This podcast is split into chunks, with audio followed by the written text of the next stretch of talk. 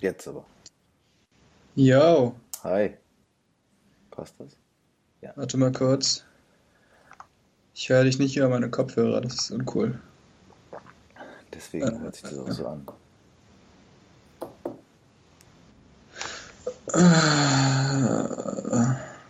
Das ist Bluetooth. Da, jetzt habe ich's. Jetzt. Hörst du mich gut? Ich höre dich gut, ja. Sehr gut. Wie geht's dir? Und tut mir leid wegen letzten Mal. Äh, das Ja. war ärgerlich. Ja, sowas passiert. Also, ich führe genügend Interviews, um auf solche Sachen auch vorbereitet zu sein. sowas passiert einfach mal, wenn, wenn man da was durch einen Tüdel kriegt oder so, dann, dann. Das war nur ein bisschen ungünstig, weil ich darauf eingestellt war, aber meine Güte, das ist alles nicht so dramatisch. Äh, wie gesagt, es war super ärgerlich, weil ich hatte halt auf deine Bestätigungsmail gewartet und habe dann irgendwie am Tag davor nicht in meine Mails geguckt, weil ich irgendwas anderes gemacht habe, Ja. was außerhalb der Mails war und dann habe ich gar nicht, hatte ich es komplett vergessen, habe gar nicht mehr darauf geachtet und die Mail dann auch nicht gesehen und dann ähm, saß ich so am Frühstückstisch und dann war so, schreibt mir Fabi so und ich war so, oh ja, scheiße. Ja, genau. Ich wusste ja, dass Fabi euch kennt und dass äh, er eventuell deine Nummer hat. Deswegen hatte ich noch versucht, über diesen Weg dich zu erreichen. Aber nein. Ja, Wer weiß, wofür es gut war. Jetzt ist es diese Woche. Ist auch nicht so ja, dramatisch. definitiv, definitiv. Äh, was, wie geht's bei dir? Was, was für ein Podcast ist nochmal genau? Okay. Podcast heißt Motivation is Bullshit. Und Ah, okay. im Endeffekt, aber was heißt im Endeffekt? Ich, angefangen habe ich alleine ähm, im Februar diesen Jahres, weil es mir darum geht, dass ich den, dass ich vor allem jungen Menschen zeigen will, dass es mehr gibt als 9 to 5. Das ist so der, der klassische Claim, weil mein Leben auch ganz, ganz anders verläuft. Ähm, ich, das kann ich vielleicht mal vorwegnehmen, weil die Fragen kommen in der Regel sowieso. Äh, ich verdiene mein Geld durch Poker. Und das schon sehr lange. Und äh, Mm, nice. ich habe äh, mein Studium abgebrochen vor fast vor drei Jahren in etwa, nachdem ich da aber drei, fast drei Jahre äh, privat studiert hatte und habe da eine Menge Geld und Zeit dann verloren, in Anführungszeichen, weil ich ja keinen Abschluss gemacht habe. Habe aber Ja. gemerkt, dass es für mich einfach nicht der Weg ist. Naja, und daraus entwickelten sich dann so ein paar verschiedene verquerte Dinge. Und ähm, ich hatte dieses Podcast-Ding irgendwo mal aufgegriffen und habe gemerkt, so 2016, 17 ist so irgendwie in Deutschland angekommen und äh, habe mich dann nicht so richtig abgeholt gefühlt, obwohl ich viele Podcasts gehört habe, die im Bereich Persönlichkeitsentwicklung waren. Ähm, also in vielen Bereichen, selbst den von Jakob oder so. Ich kannte echt, kenne relativ viele, würde ich sagen. Und Mhm. äh, habe aber keinen gefunden, der das Thema, was mich so extrem interessiert oder beschäftigt, irgendwie, äh, dass der das wirklich behandelt. Genau, daraus äh, ist dann die Idee entstanden, einfach mal loszugehen und meinen eigenen Podcast zu machen, über Dinge wie Angst, Entwicklung, Wachstum, Persönlichkeitskram eben zu sprechen. Habe Mhm. aber irgendwann gemerkt, alleine komme ich nicht so richtig weit, weil mir dann immer der neue Input von außen, die neue Sicht fehlt. Und dann habe ich gesagt, okay, dann, dann suche ich mir jetzt Leute raus, gezielt Leute, die einfach ihr eigenes Ding machen. Und dabei ist halt scheißegal, was die machen. Ja, ich habe dann Mhm. jetzt angefangen, Interviews zu führen mit, mit Musikern, mit Sportlern, mit Künstlern, mit, also mit Bühnenkünstlern oder mit Schauspielern oder alles Mögliche durch die Bank weg. Ja. Natürlich auch viele Selbstständige, Entrepreneure, Marketing, äh, so Network Marketing und so. Also da ist alles einmal bunt gemischt bei. Und so bin ich auch auf, unter anderem dann auch auf Fabi gestoßen und so und der wiederum hat mir auch ein paar Türen geöffnet. Also macht sehr viel Spaß, bringt mich ziemlich gut nach vorne, auch persönlich und äh, bietet einen krassen Mehrwert für die Community draußen, weil die natürlich sich einfach Leute anhören können und äh, die Story von jemandem mitverfolgen können, den sie eventuell noch gar nicht kannten und da dann immer so Sachen für sich rausziehen können, was sie vielleicht in ihrem Leben anwenden können. Das ist so die Idee dahinter. Mega, mega. Äh, wie viele Aufrufe habt ihr so? Oder wie ist ihr so gestartet? Also du meinst seit Anfang des Jahres, jetzt, äh, also fast ein Dreivierteljahr alt? Ja, das Problem ist, ich habe keine hundertprozentige Aussage, weil ich jetzt erst durch Fabi auf einen anderen Host umgezogen bin, auf Libsyn. Ah, Vorher- vorher wa- warst Ja. du bei... bei äh, Spreaker. Das ist, wurde mir empfohlen von einem Freund, der DJ ist und für seine Zwecke funktioniert das auch echt gut. Ähm, Allerdings zählen die halt nur die iTunes-Downloads. So. Und dadurch haben, Ah, sind die anderen Kanäle weggefallen. Und wir konnten das nicht richtig reliabel sagen. Momentan schätzen wir mit dem, was wir jetzt von Libsyn wissen, dass wir so bei ungefähr 1200 wöchentlichen Hörern sind. Was schon ziemlich gut ist, finde ich. Also so für das, Ja. was ich, weil du musst so sehen, die Podcast-Interviews haben erst vor knapp drei Monaten, vor drei Monaten etwa angefangen. Und seitdem baller ich zwei Folgen die Woche raus und habe halt auch super viel Input. Die gehen auch in der Regel so eine Stunde, grob, ne, zwischen 40 und 60 Minuten. Und dafür würde ich sagen, bin ich schon echt zufrieden und es wächst auch stetig. Aber ich habe leider nicht so die hundertprozentige Aussage darüber, wie viele es genau sind. Ja, du hast ja jetzt Libsyn, also das ist ja, das, das ist ja wirklich sehr, sehr gut. Und ja. da hast du ja, also spannend ist ja, wie viele Leute hören jetzt zu. Das ist ja immer das Interessante. Ja. Das kann man dann übersehen. Ja, genau. Und das, genau. Ist, ja, das ist ganz solide. Ähm, ja. ja, nice. Ja, ich finde es immer voll interessant, also weil wo, wie, was entscheidet, ob der Podcast krass abgeht oder nicht, das ist immer sofort interessant.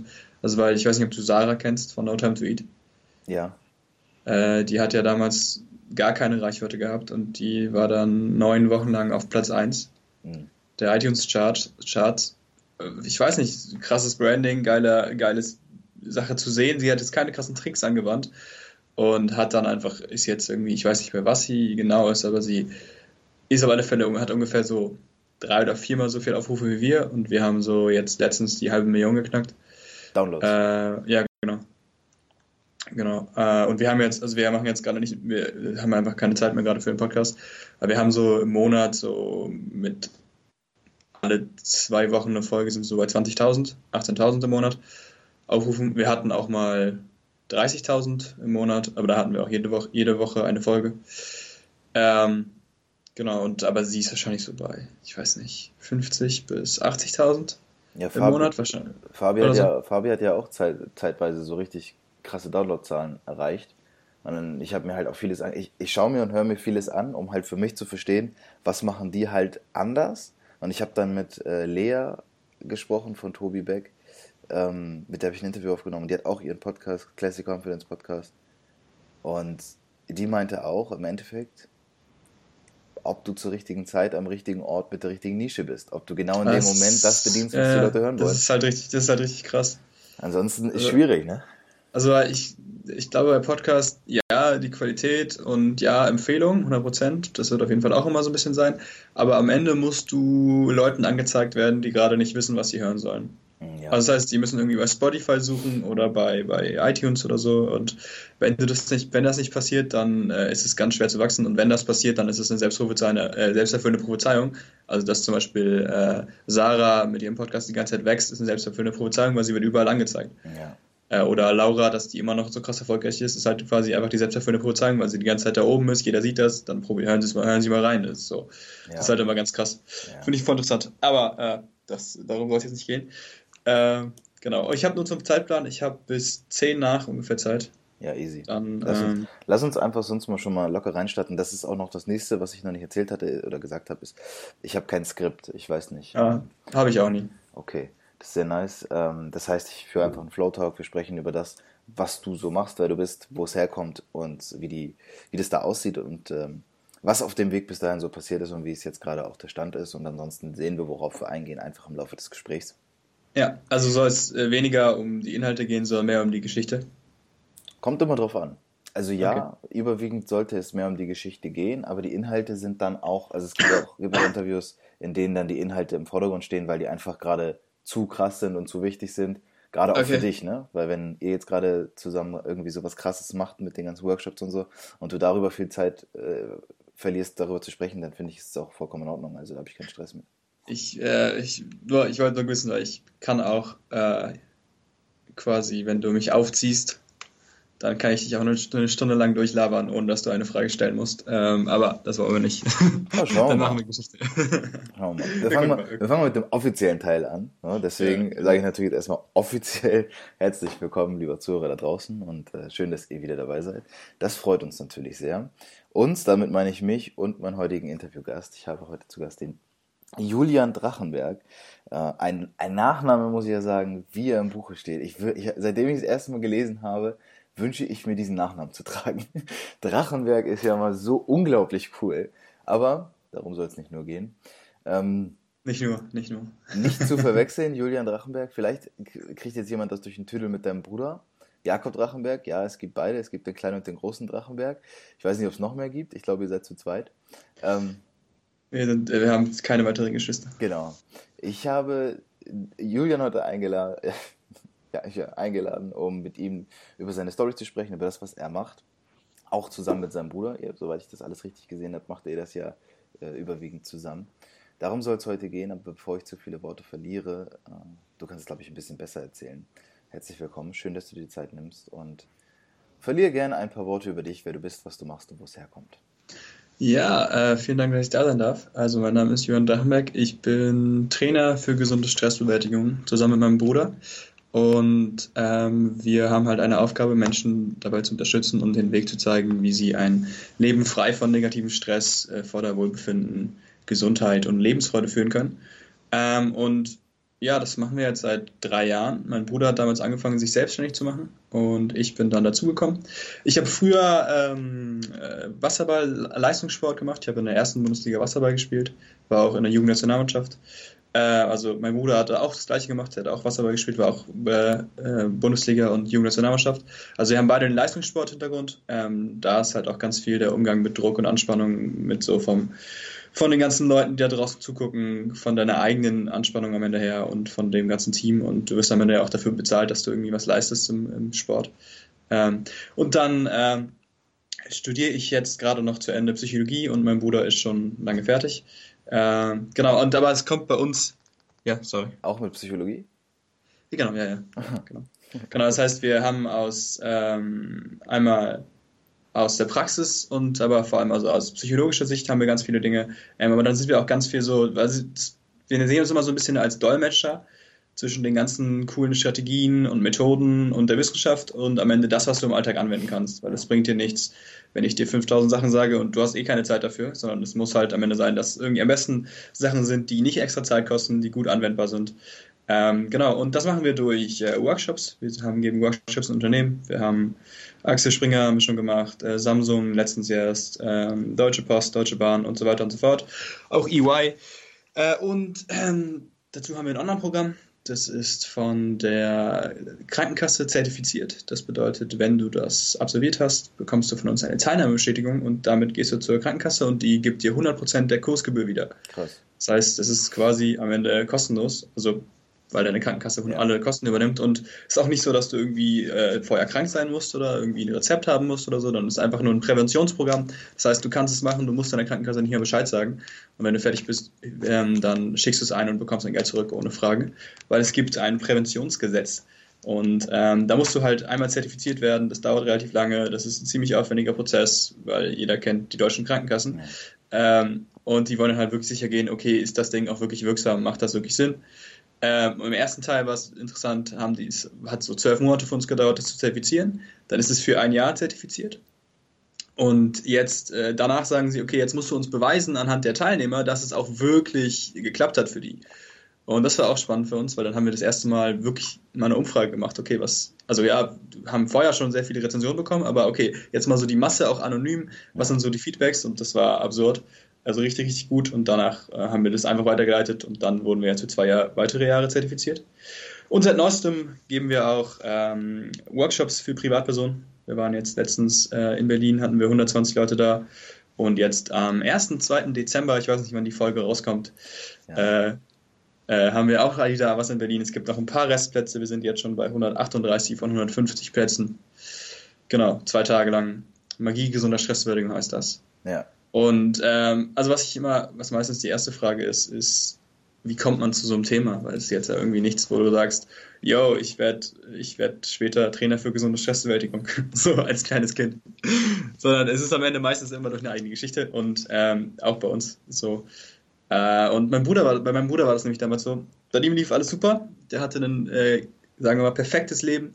Der hat ähm, Psychologie studiert, er war Wasserball in der ersten Bundesliga und hatte nebenbei noch einen Nebenjob und es lief alles super, war Kapitän der Mannschaft und ich kam dahinter als Bruder und habe auch ganz viel abgeguckt mir von ihm, habe gesehen, wie man leistet, wie man performt, wie man richtig durchzieht, wie man wirklich, wirklich äh, leistungsfähig ist und hatte dann aber einige Sachen nicht von ihm gelernt.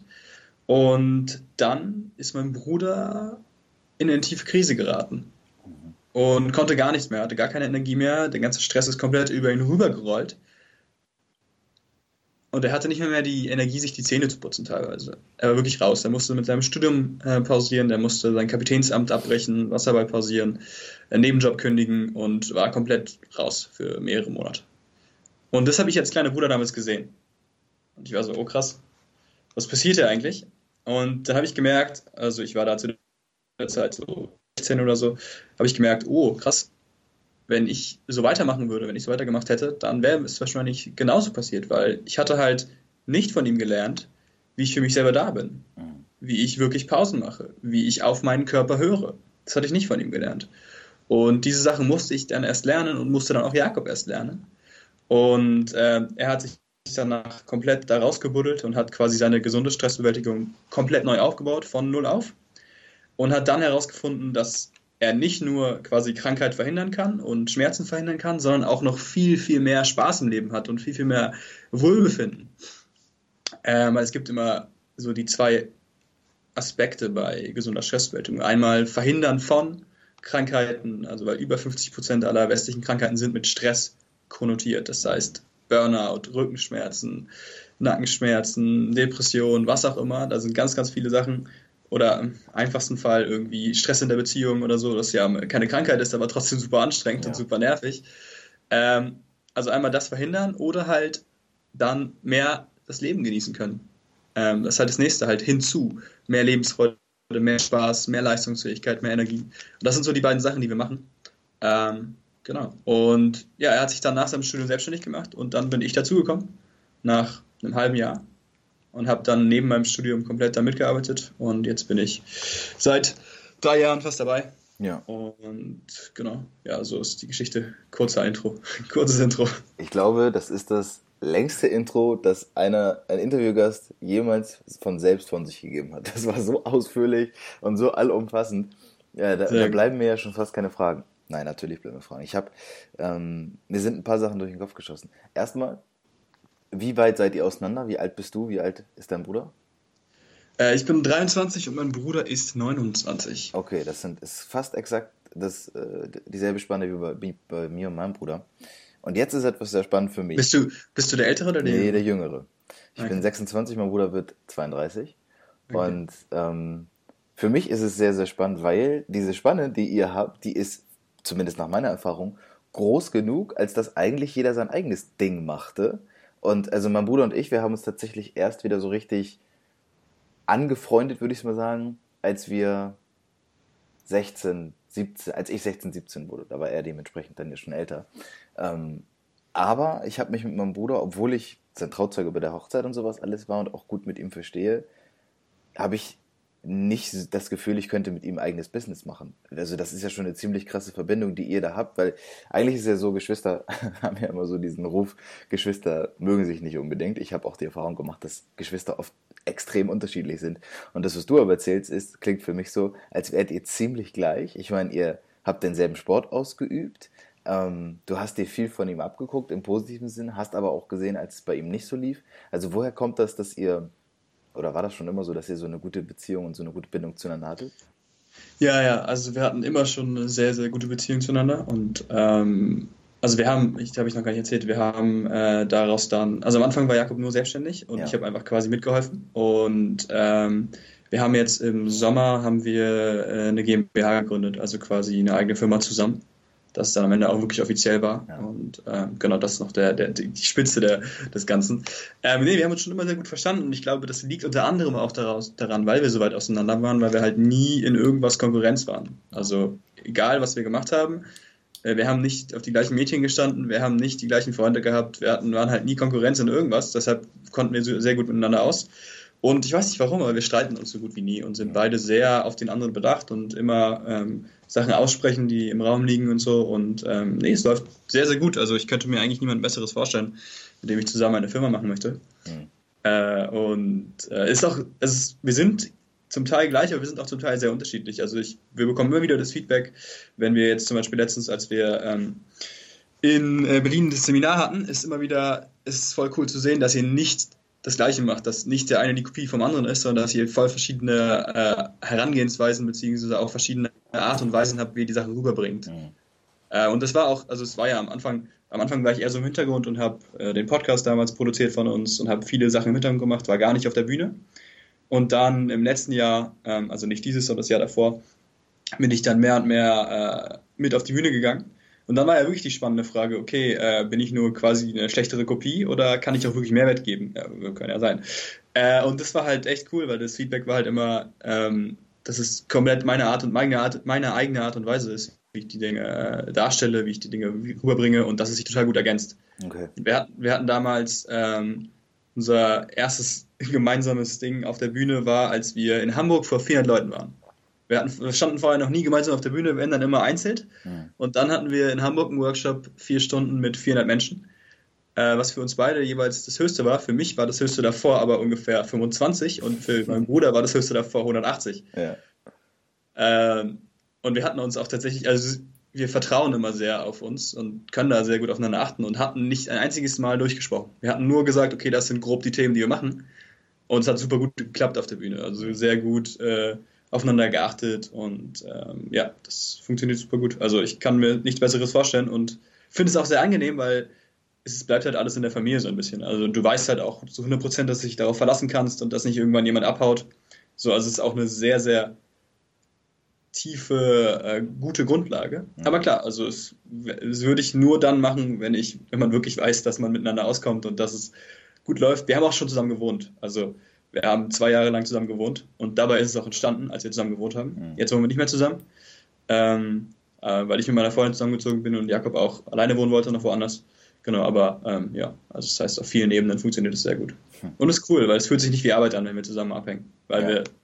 Ja, das ist ein wesentlicher ja. Punkt. Dass, also, nein, der wesentlichere Punkt ist, du bist 23 und hast für mich, also es klingt für mich, jetzt hättest du schon was gefunden, wonach, wonach vielleicht andere Leute ihr Leben lang suchen. Äh, und zwar genau das, dass du etwas machst, womit du dann ja dementsprechend auch dein Geld verdienen kannst und gleichzeitig nicht das Gefühl hast, dass du deine, dass das Arbeit ist, dass nicht, nicht diese Anstrengung von, von negativem Stress eben ist. Ne? Also soweit ja, das ist nicht immer so. Das ist nicht immer so. Ne? Kommt immer auf die Themen an. Ja. Es gibt, egal was du machst, habe ich das Gefühl, es gibt immer immer einzelne Phasen, wo du was machst, was du nicht gerne machst, weil du es machen musst, was ja. dazugehört. Okay. Ähm, also das würde ich jetzt mal, es gibt, ich glaube, wenn man nach dem strebt, wo man, also zum Beispiel wenn man nach dem Studium strebt, wo man alles mag und niemals langweilig, Langeweile hat, dann wird man es nicht finden, weil es gibt halt einfach immer zu viele Sachen, die da kommen. Ähm, also auch bei mir, Psychologiestudium, super viele Sachen, die mich viel interessiert haben, aber super viele Sachen, die mich auch einfach gar nicht interessiert haben. Ja. Also Biopsychologie zum Teil, wo wir einfach eine ganze Vorlesung darüber haben, wie wir hören. Naja. Und ich kann dir jetzt alles erzählen, warum wir hören und wie wir hören und wie die ganzen Nervenimpulse ausgelöst werden. So kann ich auch dir auswendig lernen und aufs Blatt hauen, aber es interessiert mich nicht wirklich. Ja gut, aber das Studium ist ja endlich. Das Studium hat ja, ja, ja klar. das ist ja, ja überschaubar, wann es vorbei ist. Gut, ist ein bisschen länger Psychologie, ja, aber du weißt ja, dass du, wenn du damit fertig bist, ähm, du machst ja das, was du jetzt gerade machst, trotzdem, unabhängig davon.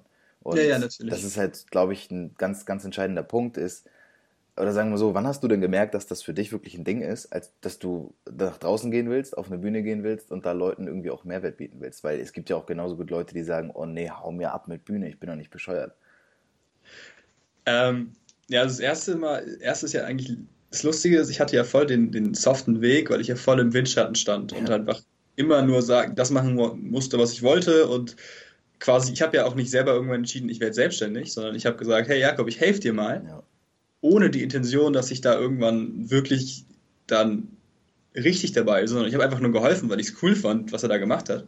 Und das hat sich dann irgendwann mehr und mehr zusammengebunden und ich habe mehr und mehr Sachen übernommen und dann meinte er irgendwann zu mir, hey, wollen wir nicht einfach mal offiziell machen, dass, du, dass wir jetzt zusammenarbeiten? Ähm, und das hatte ich quasi wirklich schrittweise gemacht und das war nie der Moment, wo ich gesagt habe, jetzt mache ich, äh, jetzt will ich auf jeden Fall den Schritt gehen. Das finde ich auch sehr spannend.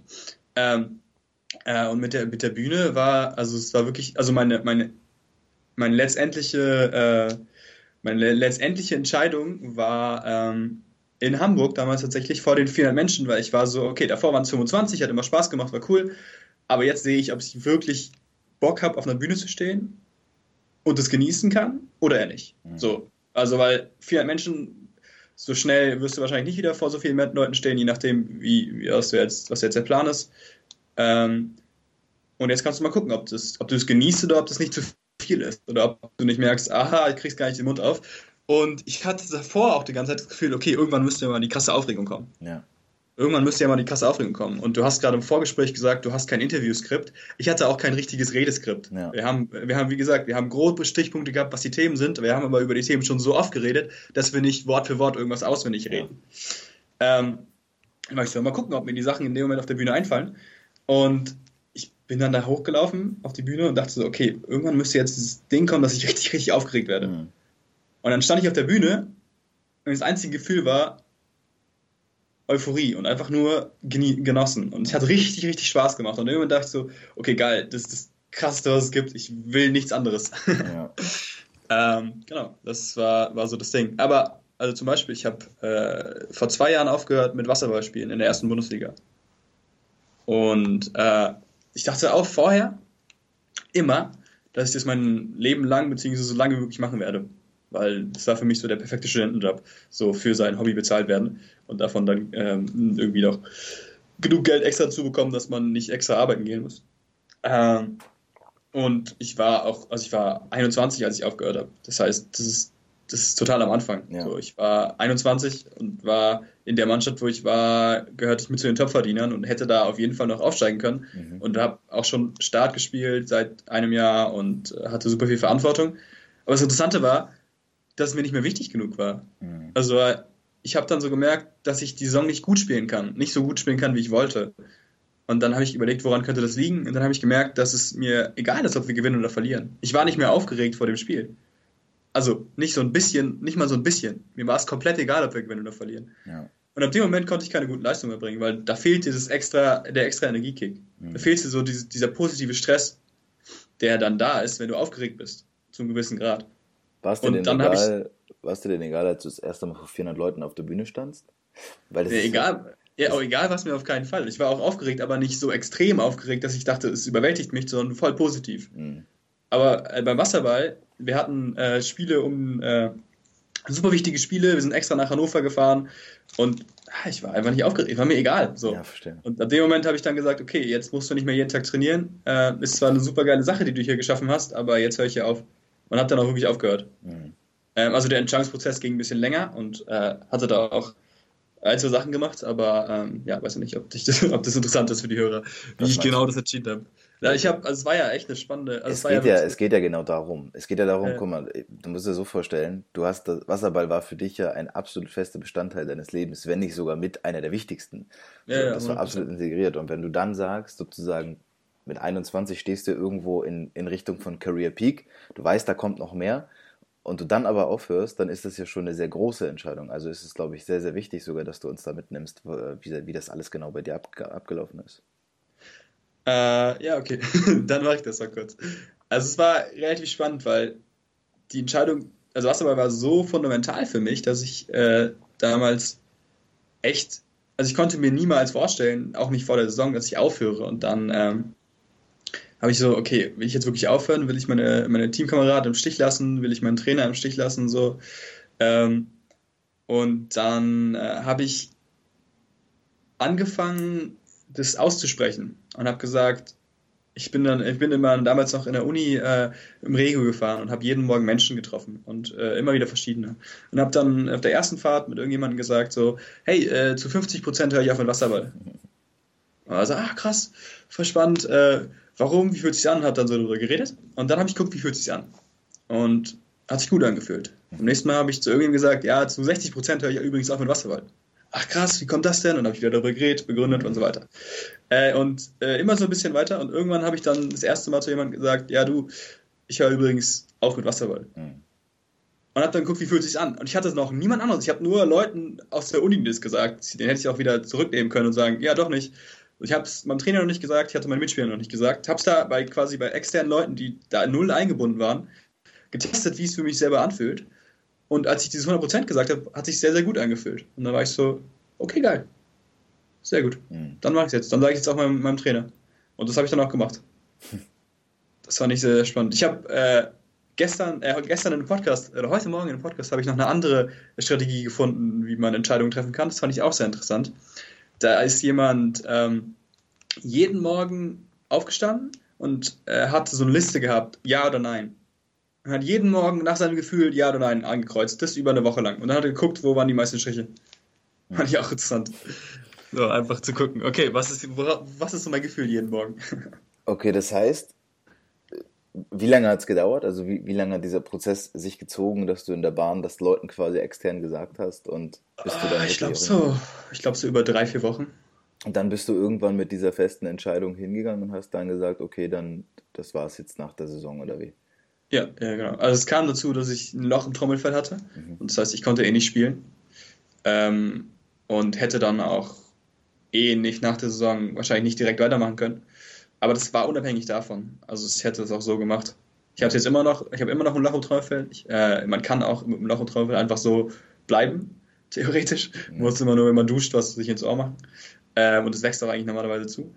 Ähm, aber genau, so war das Ding. Ähm, und ähm, dann habe ich es dann einfach gesagt und habe gesagt, so ja, ist mir einfach nicht mehr wichtig genug, ich habe jetzt andere Sachen. Und es waren auch echt, es gab viele gute Gründe, warum ich nicht so viel Zeit da rein investieren wollte. Also gerade weil es mit meinem Bruder halt immer wieder immer, immer größer wurde und ich am Ende nicht irgendwie sagen konnte, ja, äh, ich bin jetzt ja im Spiel, ich kann nicht an dem Tag oder ich habe abends Training, sondern ich wollte halt frei sein. Ja. Äh, und diese Freiheit äh, ist halt eingegrenzt, wenn du für irgendwas Geld bekommst und den Anspruch hast, gut zu sein, dann musst du halt jeden Tag im Training sein. Sonst. Ja, war ja auch zeitintensiv, schätze ich mal. Ja, ja, wie gesagt, jeden Tag abends Training. Genau. Ähm, so von 19 bis 21, 30. Ja. Und manchmal auch von 18 mit Krafttraining. Ist schon äh, zeitintensiv auf jeden Fall. Und, und dann am Wochenende Spiele. So. Wie war das denn bei deinem Bruder? Also der hat ja auch lange gespielt und war ja dann auch Kapitän. Und war das bei dem ähnlicher Weg, dass der auch irgendwann damals gesagt hat, ich, war das auch wegen seines Businesses oder hat der vorher schon aufgehört zu spielen?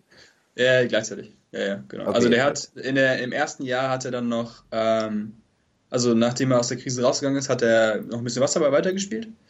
Ähm, war dann natürlich erstmal nicht ganz so fit mehr, hat sich dann wieder reingekämpft und hat dann noch eine Saison, er wusste aber schon, dass er nicht mehr machen wollte, mhm. weil er hat dann gemerkt, dass er Bock hat äh, auf äh, selbstständig sein und dass er da 100% Energie braucht und hat dann die erste Saison Co-Trainer gemacht. Ja, okay. Äh, und hat dann da, äh, war da so quasi Coach und war da ab und zu im Training, aber nicht immer, hat auch noch mittrainiert, hat quasi ein Jahr abtrainiert. Äh, und dann, lustigerweise, ist er am Ende des Jahres sogar nochmal ins Wasser gestiegen, weil zu viele Verletzungen da waren. Aber er hat es quasi mit, zusammen mit, dem, mit der Selbstständigkeit entschieden, dass er dann aufhört. Okay. Genau. Und jetzt lass uns mal vielleicht ein bisschen den Sprung machen, damit vielleicht auch der Zuhörer so ein bisschen weiß, du hast es am Anfang ja schon angeschnitten. Was genau ist das, was ihr macht? Also was ist das Konzept und warum seid oder wie seid genau ihr zu diesem Thema gekommen? Das hast du am Anfang schon ein bisschen in deiner Story mit eingepackt und eingebunden, aber ich habe mir jetzt ja schon den einen oder anderen Podcast auch von Jakob angehört. Ich habe da vielleicht so ein bisschen mehr Background, kann mir aber auch vorstellen, dass es noch nicht ganz klar ist. Ähm, wenn ich jetzt vorstelle, ihr geht zum Workshop für die Deutsche Post, nimm uns einfach mal mit, was macht ihr da? Ähm, ja, also im Endeffekt zeigen wir den Leuten eigentlich, was so passiert ähm, und was Stress in erster Linie ist und wie du in zwei, auf, auf zwei Ebenen, wie du eins ähm, Stress reduzieren kannst, wenn er auftritt. Also der, die Basis, ne? also äh, wenn jemand gestresst ist, was kannst du machen, um jetzt runterzukommen? Da gibt es einmal Sofortstrategien. Ähm, also die einfachste Sofortstrategie ist zum Beispiel aufstehen, äh, springen und sich komplett schütteln. Hört sich total banal an, aber wenn du das mal machst und du irgendwie den ganzen Tag im Büro sitzt, danach fühlst du dich viel, viel freier, viel, viel entspannter und ist so ein bisschen aus dem Tierreich, wenn man sich Vögel anguckt äh, oder Katzen oder Hunde. Äh, wenn so ein Vogel gegen so eine Scheibe fliegt, bleibt er erstmal kurz liegen, bleibt er kurz liegen und dann schüttelt er sich einmal und dann fliegt er weiter. Und das ist tatsächlich so ein Mechanismus, der irgendwie sehr gut funktioniert und auch bei uns Menschen. Äh, so, so Vorstrategien, so was kannst du innerhalb von kürzer Zeit machen.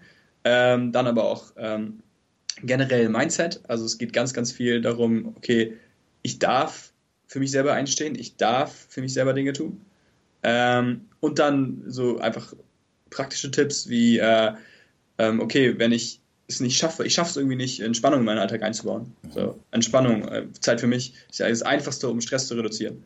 Ähm, und dann ist so die Sache, okay, dann im Kalender haben wir immer ganz, ganz viele Anspannungstermine. Wir schreiben alle Termine, alle Arbeitssachen schreiben wir immer in den Kalender ein. Was wir nicht einschreiben, ist Zeit für mich. Mhm. Oder äh, selten äh, irgendwie einschreiben, ja, an dem Wochenende treffe ich mich mit äh, den und den Freunden oder an dem Wochenende gehe ich mal in die, in die Sauna oder was auch immer. Das schreiben wir meistens nicht ein. Wir schreiben meistens nur die Anspannungstermine ein. Das Problem ist, wenn wir uns dann zwar vorgenommen haben, irgendwo was zu machen äh, und sehen aber, dass da noch was frei ist, theoretisch, dann packen wir da halt noch den nächsten Termin rein. Mhm. Und das heißt, die einfachste Strategie, um wirklich dafür zu sorgen, dass du regelmäßig Zeit für dich nimmst, ist es wirklich in den Kalender zu schreiben. Mhm. Und dann nicht, wenn was wirklich nicht geht von der Arbeit her, dann nicht irgendwie löschen den Termin, sondern verschieben. Ähm, und dann am Ende geht es auch darum, zu gucken, was sind eigentlich meine eigenen Frühwarnzeichen. Ja. Also wir haben so ein bisschen den Wackelkontakt zu uns selbst. Wenn wir irgendwie Kopfschmerzen haben, nehmen wir Kopfschmerztabletten und machen einfach weiter. Wenn wir müde sind, dann nehmen wir einen äh, Red Bull und machen einfach weiter. Mhm. Und aber so ein bisschen zu verstehen, wie geht es mir denn eigentlich wirklich? Weil wir können ja noch die besten Strategien haben, wenn wir nicht wissen, wann wir sie anwenden sollten, dann macht es keinen Sinn. Ja. Das heißt, äh, das Einfachste ist wirklich einmal sich aufzuschreiben, was sind meine Frühwarnzeichen. Mhm. Und das ist für jeden persönlich unterschiedlich. Also bei mir ist es, ich kriege immer Kopfschmerzen, ich werde super hungrig und ich kann mich nicht mehr so gut konzentrieren. Das sind so bei mir Frühwarnzeichen. Ja. Ähm, oder ein bisschen weiter sogar noch ist, ich sehe alles plötzlich negativ. Das ist auch sehr, sehr spannend. Ja, das kenne ich. ähm, obwohl das total Schwachsinn ist, aber äh, da sind ein, zwei Sachen, die haben nicht funktioniert. Äh, man ist irgendwie müde, hat wenig Energie und dann fängt man plötzlich an, die Sachen negativ zu sehen. Ähm, okay, und das ist so das Erste. Einmal aufschreiben, einfach einen Zettel rausholen, aufschreiben, was sind meine persönlichen Frühwarnzeichen. Mhm. Und dann das Nächste ist, okay, weil wir aktivieren ganz, ganz viel eigenes Wissen, weil die Leute, eigentlich wissen wir das meiste schon über uns. Wir wissen, was tut uns gut, was tut uns nicht gut, wissen auch, was man so wie tun kann. Aber meistens wenden wir es nicht an. Mhm. Und ähm, das erste ist quasi dann auch noch danach aufzuschreiben, okay, was entspannt mich? Äh, was entspannt mich wirklich? Und was bringt mich zurück in den Magic Spot? Also der Magic Spot ist so, sozusagen, ähm, wo ist das äh, Level an Stress so optimal, dass du äh, leistungsfähig bist, dass du gesund bist, dass du Spaß hast. Ja. Ähm, also wenn so, man kann so sagen, bis zu einem gewissen Grad ist Stress positiv für uns und sorgt dafür, dass wir Energie bekommen, wie ich meinte. Ne? Vorm Spiel musste ich ein bisschen aufgeregt sein, damit ich gute Leistung bringe. Das muss mir wichtig sein. Ähm, dann irgendwann erreichen wir den Magic Spot. Mehr Leistung geht nicht. Mhm. Und wenn wir jetzt, was manche schlechten, schlechte Chefs machen, den Druck noch weiter erhöhen, dann ist es nicht so, dass der Stress, äh, dass die Leistung besser wird, sondern die Leistung kippt dann. Und dann kommen Frühwarnzeichen und dann kommen irgendwann später, äh, nach einer längeren Zeit, Dinge wie, äh, ja, was ich vorhin meinte, mit den ganzen Krankheiten ähm, und all die negativen Folgen, die wir von Stress haben. Und das Spannende ist halt erstmal wirklich zu verstehen, okay, Stress ist nicht nur negativ, das ist auch so eine Sache. Mhm. Ähm, man kann sich so vorstellen, wie ähm, wenn ein Mann oder eine Frau zum Arzt geht, weil sie Übergewicht hat. Sagen wir mal, die hat 40 Kilo Übergewicht, geht zum Arzt und ähm, Niemals würde es passieren, dass der Arzt sagt, ach, ja, diese Ernährung, wissen Sie ja, diese Ernährung, die ist komplett schuld. Hören Sie mal auf mit der Ernährung. Gehen Sie mal zum Anti-Ernährungstraining. Machen Sie mal jetzt ein, bitte ein ernährungsfreies Leben. Aber was, was ganz oft beim Stress passiert ist, genau das, dass der Arzt sagt, ja, dieser Stress, der Stress ist nicht gut für Sie. Ja. Hören Sie mal auf mit dem Stress. Gehen Sie, mal zum, gehen Sie mal zum Anti-Stress-Trainer. äh, kriegen Sie mal raus, wie Sie ein stressfreies Leben haben. So, aber das ist halt Schwachsinn. Das ist ja nicht der Stress und das ist auch nicht die Ernährung, sondern es ist am Ende immer, wie viel tut mir gut und äh, wie gehe ich damit um. Ja. Und das ist, also die erste Sache ist wirklich den Leuten zu sagen, hey, wie ich mit Stress umgehe, ist eine erlernbare Kompetenz, so wie Lesen, so wie Schreiben, so wie Fahrradfahren. Problem ist, wir haben das nie gelernt. Ja. In der Schule lernen wir es nicht, in der Uni lernen wir es nicht, auf der Arbeit lernen wir es nicht. Und dann ja, gehen wir so ein bisschen so um, wie unsere Eltern es gemacht haben, wie wir es irgendwie so on the road gemacht haben und möglicherweise sogar mit, ähm, wirklich sogar mit äh, Mechanismen, die nicht ganz so äh, positiv sind. Zum Beispiel ähm, Alkohol trinken oder ja. Rauchen oder sonstige Strategien, um irgendwie sich zu entspannen. Ähm, ja, kann kurzfristig funktionieren, sollte langfristig bitte nicht durchgeführt werden in der Masse. Ähm, genau, und das zweite ist dann, also das ist das erste, wirklich zu schauen, okay, wenn Stress da ist, wie kann ich ihn reduzieren? Mhm. Und das, das andere ist, wie kommt es eigentlich, dass mein Stresslevel erhöht ist? Also was sorgt denn eigentlich dafür? Was muss ich über mich selber denken? Was muss ich über eine Situation denken? Wie muss ich eine Situation bewerten, dass sie mich stressen darf? Mhm. Und wie kommt es, dass mein Stress immer wieder hochgeht? Also weil ja, wir können jetzt immer sagen, okay, das sind die 100 Strategien, wie du Stress reduzierst, ist cool, aber du wirst trotzdem immer jeden Freitagabend vollkommen gestresst nach Hause kommen. Weil du ja nur lernst, wie du es wieder runter machst. Aber du musst ja gucken, wo ist die Quelle. Ja. Und du willst ja, wir wollen dich ja nicht abhängig machen, so von irgendeinem Medikament, was immer wieder dafür sorgt, dass es runtergeht, sondern wollen dir ja zeigen, wie passiert es eigentlich, dass du immer gestresst bist und wie können wir dafür sorgen, dass du es nicht mehr bist. Dass es nicht immer wieder hochschießt, sondern dass du vorher schon da eingreifen kannst. Mhm. Und da gibt es ganz, ganz viele verschiedene Strategien. Ähm, eine Sache ist wirklich zu gucken, okay, was für Reize umgeben mich eigentlich die ganze Zeit? Also, weil wir sind ähm, meistens von ganz, ganz vielen Reizen umgeben, die auf uns wirken, ohne dass wir es wollen.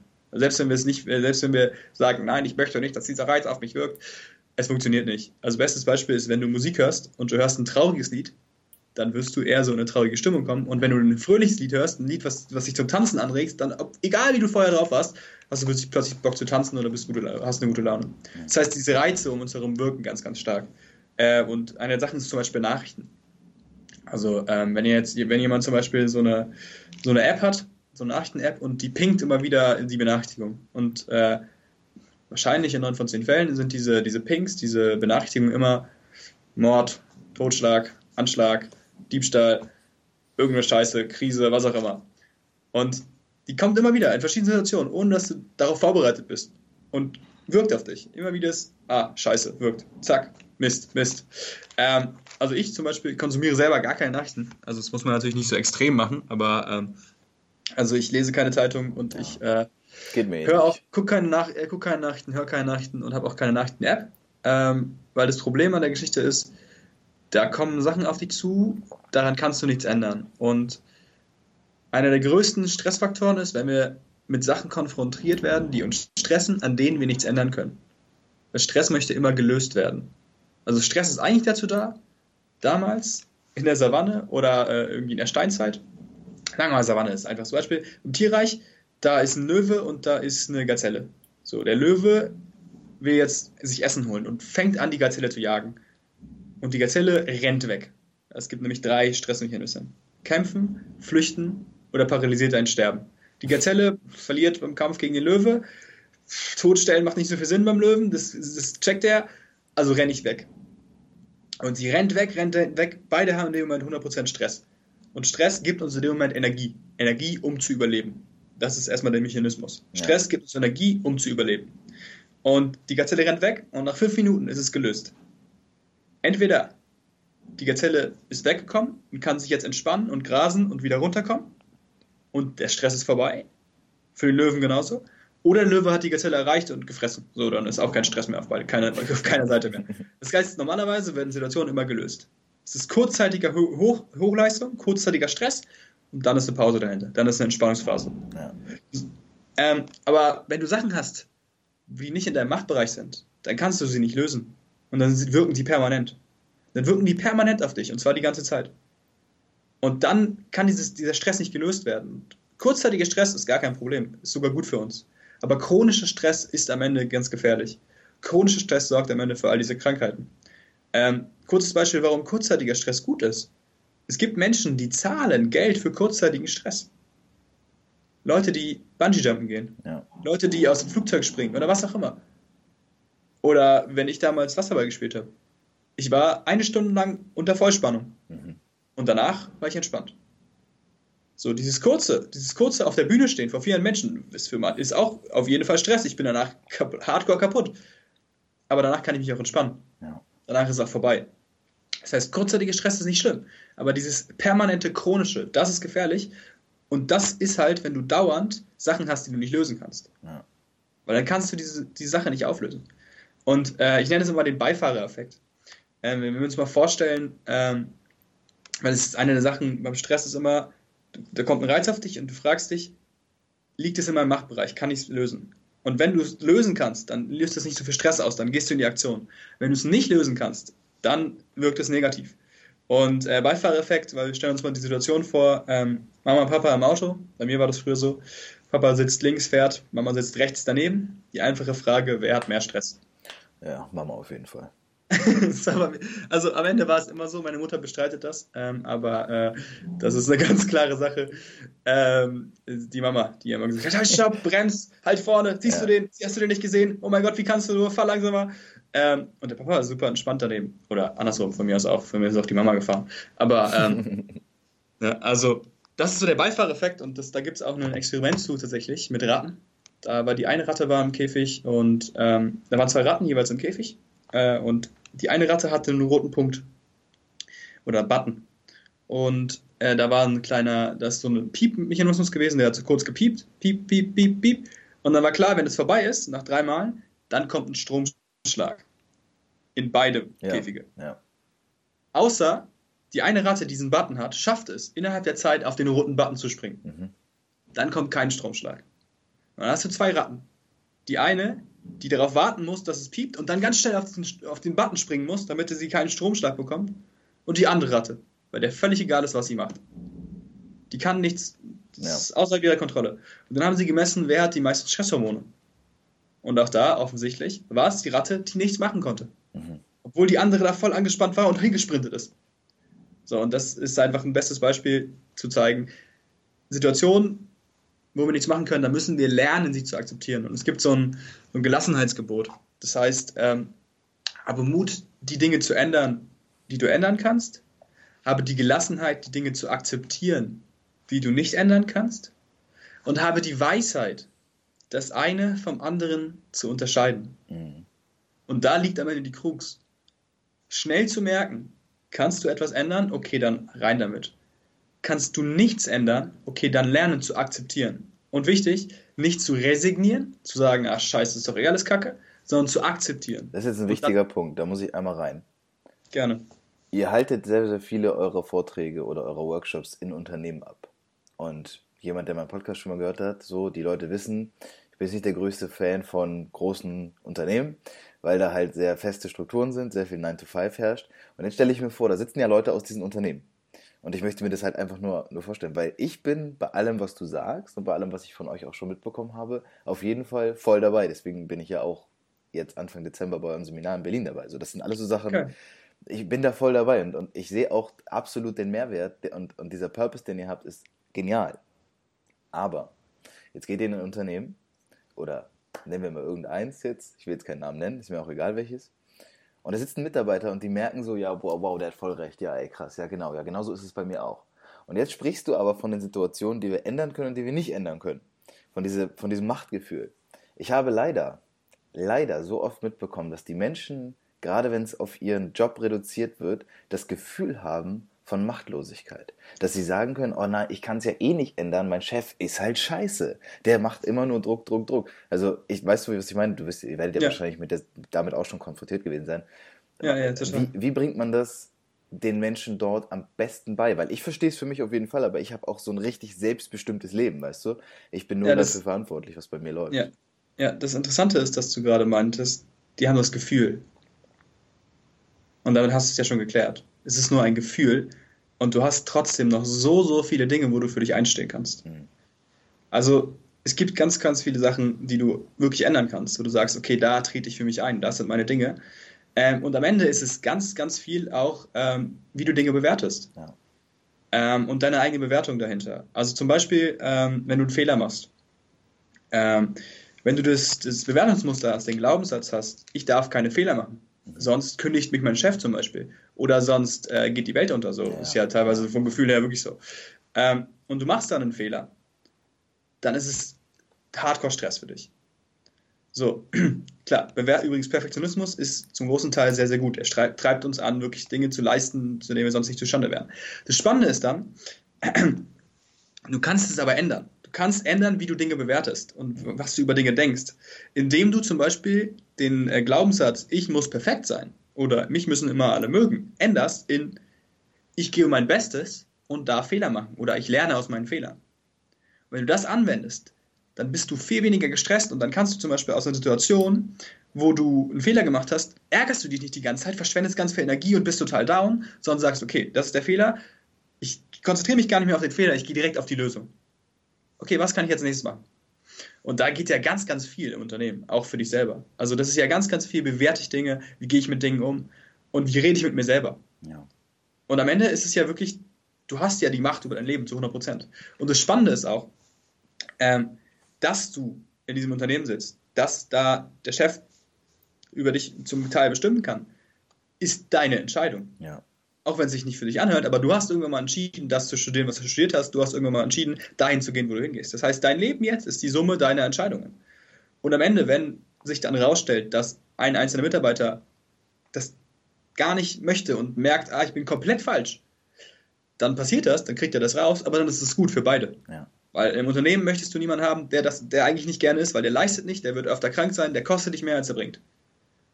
Das heißt, du willst eigentlich nur die Leute haben, die Bock auf das Thema haben, die Bock haben, da zu arbeiten und die dann sagen, okay, das gehört dazu. Und am Ende, das ist das Allerspannendste, gibt es im Leben nichts, ohne dass du da etwas für bezahlst. Mhm. Ganz einfaches Beispiel, Wenn du dich für Schokoladeneiscreme entscheidest, entscheidest du dich gegen Vanille. Ja.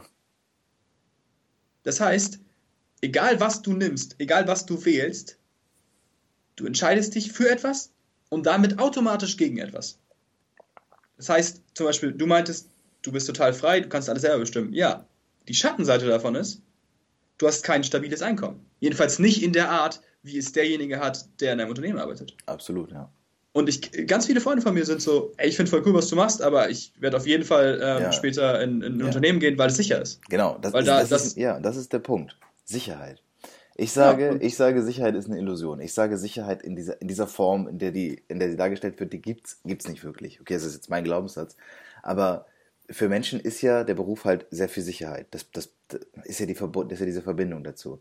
Und ich stelle, was, was ich mir schwierig vorstelle, ist, dass da Leute sind, die sind vielleicht schon ein älteres Semester, die sind, keine Ahnung, jetzt Ü40, nicht weil es alt ist, sondern einfach, weil da noch eine andere Denkstruktur hinter steckt.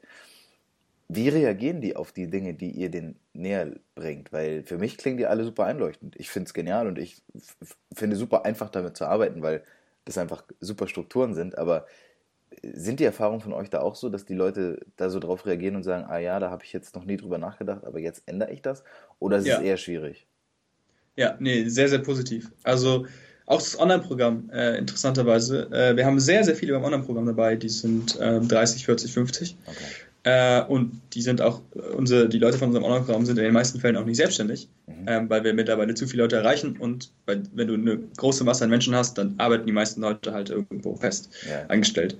Und das ist kein Problem. Also du kannst sehr, sehr viele Dinge da einfach auf dich beziehen und am Ende kannst du auch sehr, sehr viel in deinem Privatleben ändern und ja. in dem, wie du mit Dingen umgehst, wie du dir Pausenzeiten setzt, ähm, wie du dir Druck machst, wie du dir nicht Druck machst ähm, ähm, und so weiter und so fort. Also wir hatten eine Augenärztin dabei zum Beispiel, die macht jetzt weniger Fehler, weil sie oh. mehr Pausen für sich einsetzt.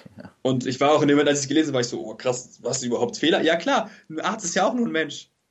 So, wenn er gestresst ist, wenn er keine Pausen hat, dann macht er auch potenziell irgendwann mal Fehler. Natürlich. Also ich will zwar niemand hören, aber äh, ich weiß nicht, es gibt Millionen Geschichten von äh, OPs, wo jemand irgendwie einen Handschuh im Bauch vergessen hat. Ein guter also Millionen vielleicht mir, nicht, hoffentlich. Ein guter Freund von mir ist Chirurg und äh, der arbeitet dann auch teilweise unter sehr stressigen Bedingungen. Und äh, nicht von seiner Seite aus, weil er sehr diszipliniert ist, aber von anderen Seiten hat er da schon die eine oder andere Geschichte mal gedroppt. Da, das will man dann auch lieber nicht wissen. Ähm, das sind Menschen. Und wenn die unter solche Bedingungen ja. gesetzt werden, ist natürlich auch irgendwo nachvollziehbar, dass da Fehler passieren, auch wenn sie nicht passieren sollten. Ja, genau. Ja, und also das Spannende ist, äh, dass wenn du dich, wenn du das Thema Stressbewältigung angehst, dann äh, komm, beeinflusst es dein ganzes Leben. Und wir haben, ähm, und es war immer unterschiedlich, für jede Person unterschiedlich, wo halt das, äh, der Einfluss genommen hat. Und wir haben ganz, ganz viele gehabt, zum Beispiel, die haben gesagt, ich schlafe jetzt besser. Ja. Ähm, und ich, also für mich ist immer wieder faszinierend, dass, also wir kommen täglich irgendwie in eine Rezension von Leuten, die das andere Programm abgeschlossen haben. Und da stehen dann Sachen drin von Menschen, die habe ich noch nie in meinem Leben gesehen. Ja. Und die haben einfach nur die Videos gemacht von uns und die, die Aufgaben dazu. Und das finde ich Wahnsinn, was du dann siehst. Okay, ich schlafe jetzt besser, ich bin jetzt viel entspannter, ich bin viel gelassener, ich mache jetzt weniger Fehler ähm, und so weiter und so fort. Das ist so, so cool. Und die fangen an, für sich selber einzustreten. Es gibt ja auch dieses Wort, weil du meintest, ja, auf der Arbeit kannst du nichts machen. Es gibt ja dieses Wort Work-Life-Balance. Ja. Und was, dem Wort, was ich an dem Wort nicht mag, ist das Leben und Arbeit getrennt. Ja. Äh, warte mal ganz kurz. Ich muss einmal kurz. Jetzt habe ich Akku.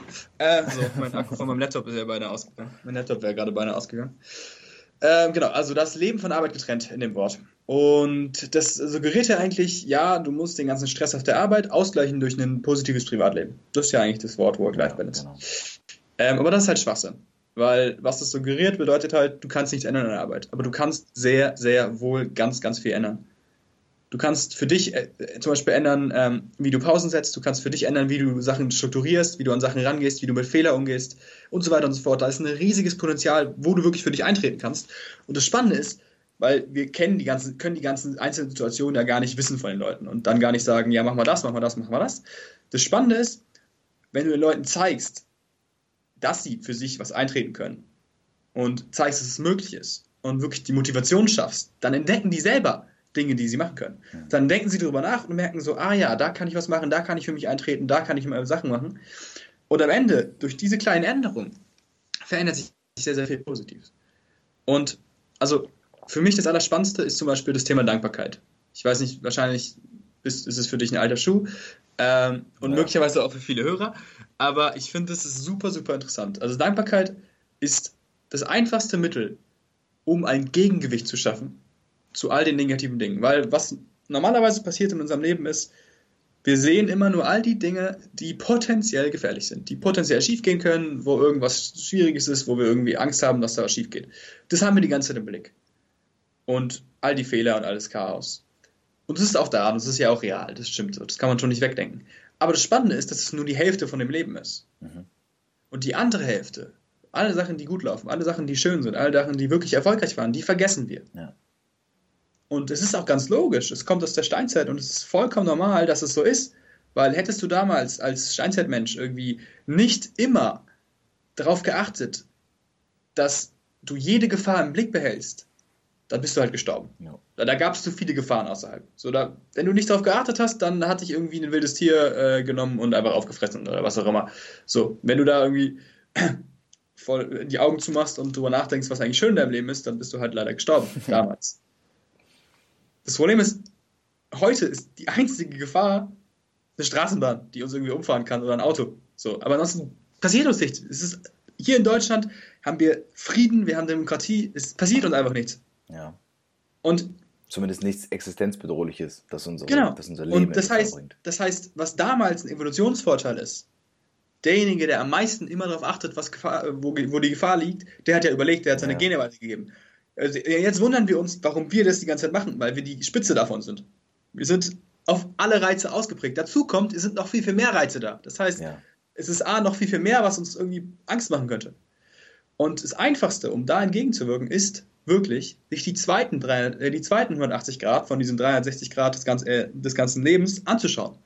Zu gucken, was ist schön, was läuft gut, wofür bin ich froh, worauf bin ich stolz. Und da gibt es verschiedene Methoden, wie man das machen kann. Das äh, Beste ist wirklich, sich ein äh, Tagebuch zu nehmen und abends oder morgens, wie man möchte, irgendwo eine Routine einbauen, aufzuschreiben, fünf Minuten, wofür bin ich dankbar. Ja. Und das ist wirklich von kleinen Dingen wie für den Kaffee heute Morgen, ähm, für das gute Wetter oder zu größeren Dingen wie, äh, dass ich gestern das Projekt beendet habe auf der Arbeit oder dass ich Fußball spielen war oder dass ich Basketball geguckt habe oder was auch immer. Also wirklich groß und klein, einfach schauen, was wofür bin ich dankbar? Und am Anfang ist es ein bisschen befremdlich und man findet nicht so viel. Und da ist es einfach auch zu gucken, was lief in meiner Vergangenheit gut. Also zu gucken zum Beispiel, okay, ich bin dankbar für den Urlaub oder ich bin dankbar, dass ich das Abi geschafft habe oder was auch immer. Da kann man wirklich mal anfangen so und sich da reinzufühlen. Und dann füllt man sich jeden Tag mit positiver Energie auf, mit positiven Gedanken. Und man baut wirklich ein, ein Gegengewicht zu all dem, was da sonst, wo wir automatisch unsere Sicht drauf machen. Und das Problem ist, wenn wir das nicht machen, wir fokussieren uns nur auf die, äh, die Gefahren, dann ähm, gibt es den Spruch Wahrnehmung, etwas für wahrnehmen. Mhm. Das heißt, aus der Wahrnehmung kreieren wir unsere eigene Wahrheit. Und wenn wir nur Gefahren wahrnehmen und potenzielle Fehler wahrnehmen, dann ist unsere Wahrheit und unser Leben eine Gefahr und ein potenzieller Fehler. Und das fühlt sich scheiße an. Ja. Das ist ganz, ganz logisch. Das heißt, wir müssen ein Gegengewicht schaffen. Und dieses Gegengewicht ist Dankbarkeit. Und ja. das ist auch an tausenden Studien erforscht, sehr, sehr, sehr, sehr äh, hilfreich, sehr, sehr, sehr wirksam und spannenderweise führt es wirklich zu Änderungen im Gehirn. Also man kann es in der Gehirnstruktur erkennen, dass sich da Dinge ändern, wenn du jeden Tag Dankbarkeit betreibst. Und also Best Case ist Tage, Dankbarkeitstagebuch. Es gibt aber auch andere Wege. Jetzt, wenn du irgendwie sagst, okay, ich möchte, ich glaube, ich kann das nicht durchhalten mit so einem Tagebuch. Dann zum Beispiel setze ich abends hin, schieße einfach nur die Augen und denke einfach nur drüber nach. Ist auch schon mal gut. Oder, was habe ich, hab ich gemacht, als ich äh, wollte, dass meine Freundin das macht, ähm, aber die hätte ich niemals dazu bringen können, dass sie ein Dankbarkeitstagebuch schreibt. Ich habe gesagt, hey, lass uns mal jeden Abend gegenseitig erzählen, wofür wir dankbar sind an diesem Tag. Und das machen wir bis heute, seit einem Dreivierteljahr. Mhm. Jeden Abend erzählen wir uns gegenseitig, wofür sind wir dankbar. Und füllen A, selber auf, aber auch nochmal gegenseitig auf. Und erfahren auch noch viele Dinge über den Tag, die wir sonst nicht gehört hätten. Ja, klar. Ähm, genau. Sehr, sehr spannend. Vor allem ist es, Jetzt sind wir weg. Ah. Es hat so schön durchgehalten. es hat so schön durchgehalten. Oh, und jetzt ist die Verbindung weg. Erneut verbinden. Ich weiß nicht, ob man mich noch hören kann. Wahrscheinlich schon. Wir versuchen mal wieder Julian ranzukriegen. Das äh, passiert ja öfter mal bei, bei diesem unprofessionellen Podcast. Mann, Mann, Mann. Müssen wir ihn sonst nochmal anrufen? Am besten ist das, ne? Na gut. Na gut, wir rufen nochmal an.